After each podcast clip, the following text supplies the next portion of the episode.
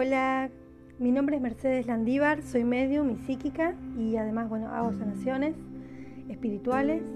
Bueno, en este podcast lo que quiero, de lo que quiero hablar es de un tema que recién justamente contesté a una persona que me consultó y se me ocurrió hacer un, pequeño audio para compartir. Bueno, el tema que quiero tratar hoy son los parásitos astrales. Eh, o entidades parásitas que, bueno, que muchas personas conocen, otras no. Eh, bueno, y quería contarles de una forma así que sea muy simple para entender. ¿Qué son los parásitos astrales realmente?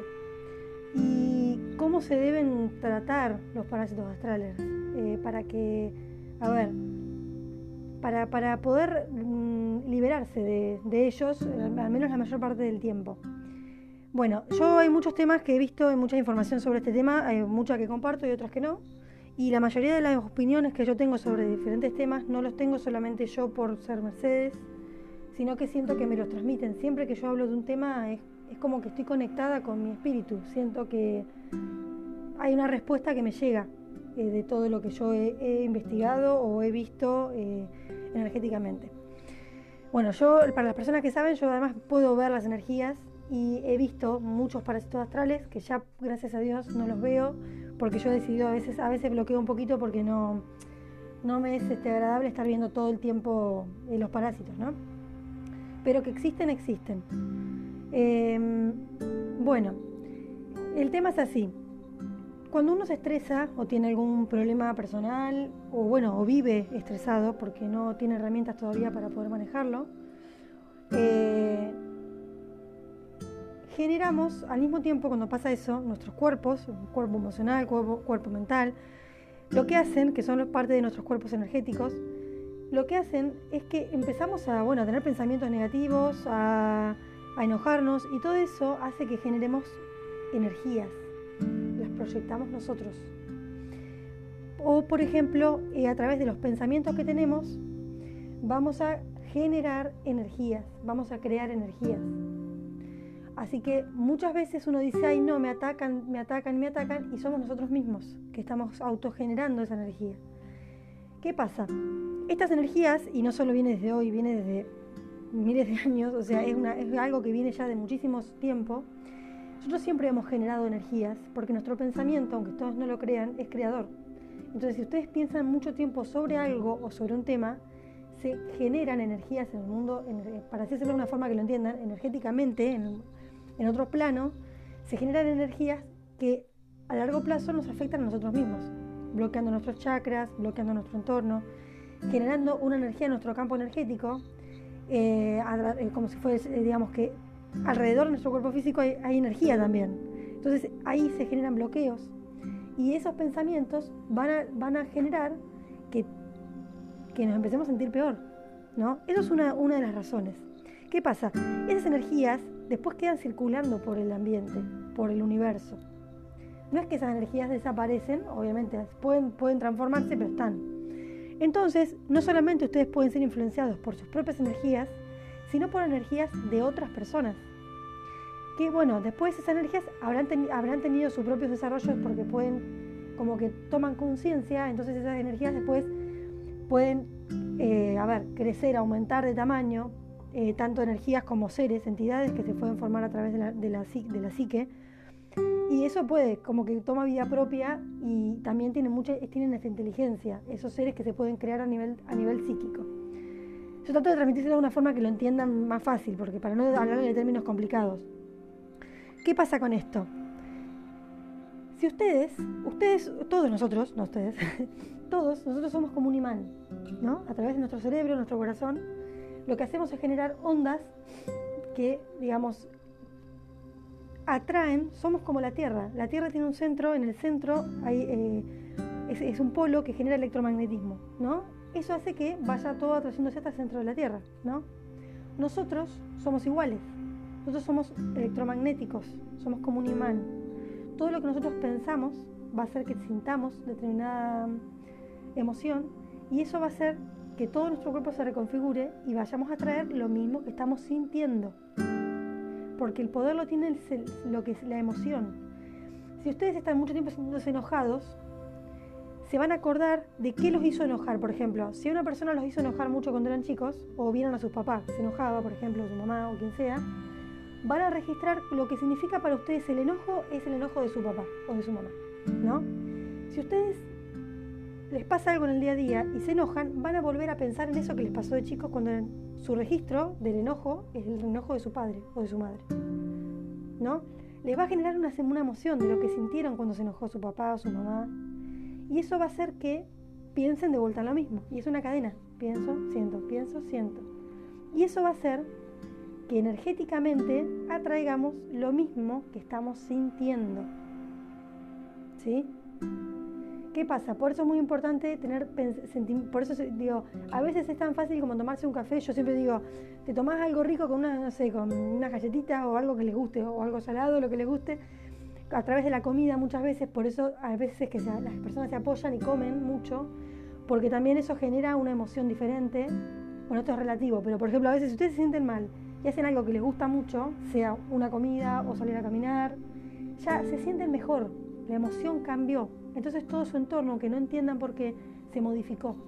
Por eso es muy importante mantenerse en esa emoción, como que los recuerdos sean lindos, ¿sí? no estar volviendo para atrás o recordando situaciones que fueron traumáticas. ¿no?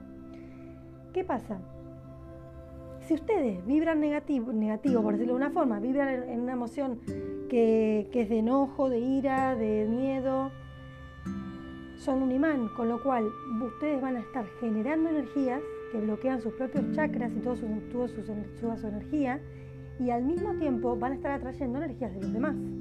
Y justamente van a atraer personas cuyas energías generadas por ellos mismos sean idénticas.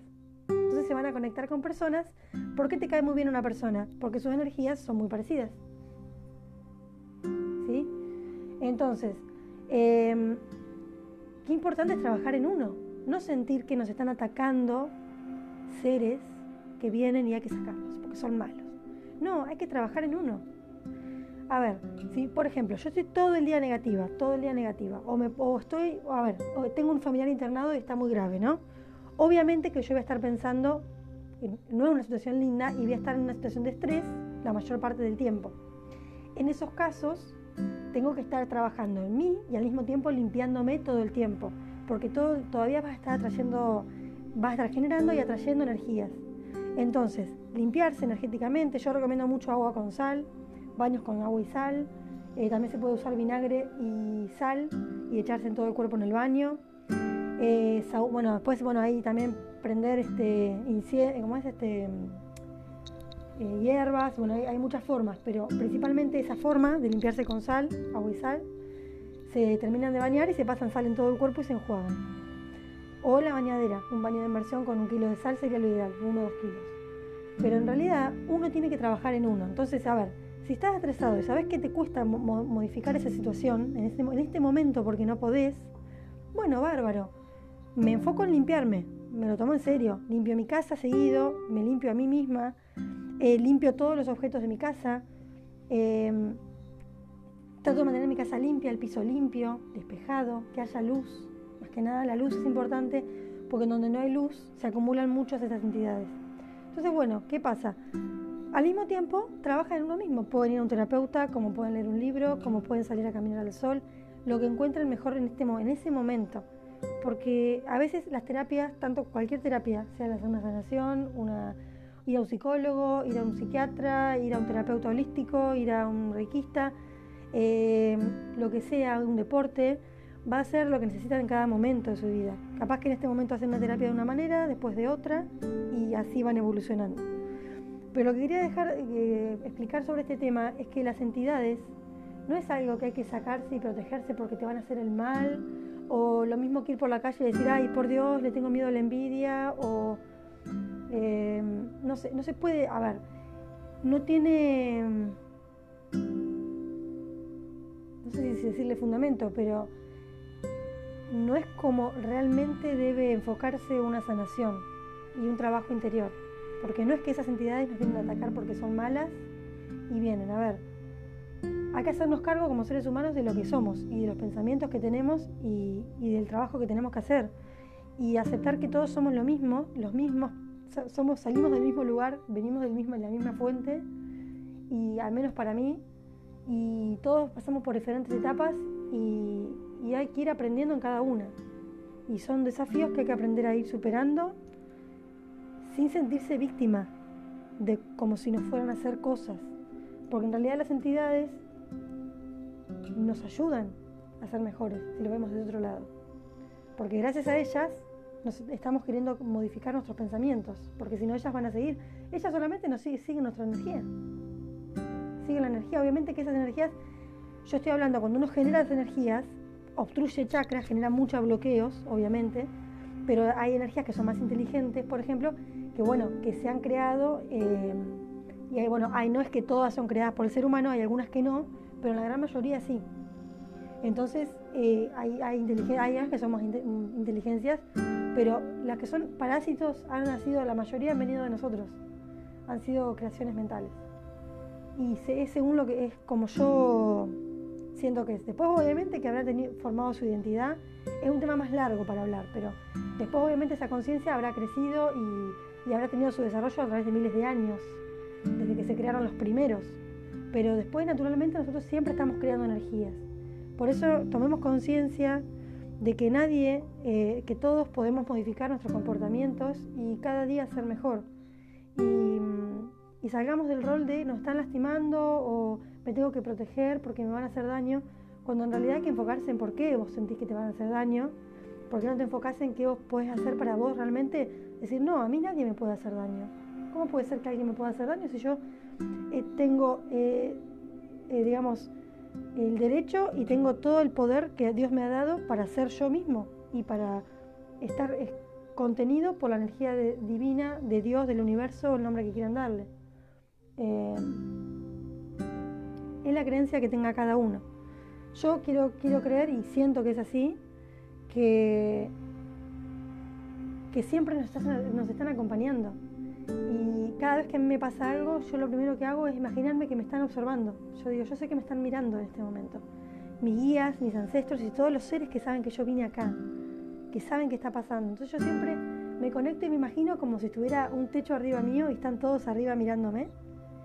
Y ya está, y me quedo tranquila, porque sé que está todo bien. Y no tengo que tener miedo de nada, sino trabajar en mí, en vibrar en amor. Así que bueno, eso es lo que les quería contar. Les mando un abrazo grande y voy a seguir respondiendo a consultas, eh, consultas, preguntitas que me vayan haciendo. Gracias.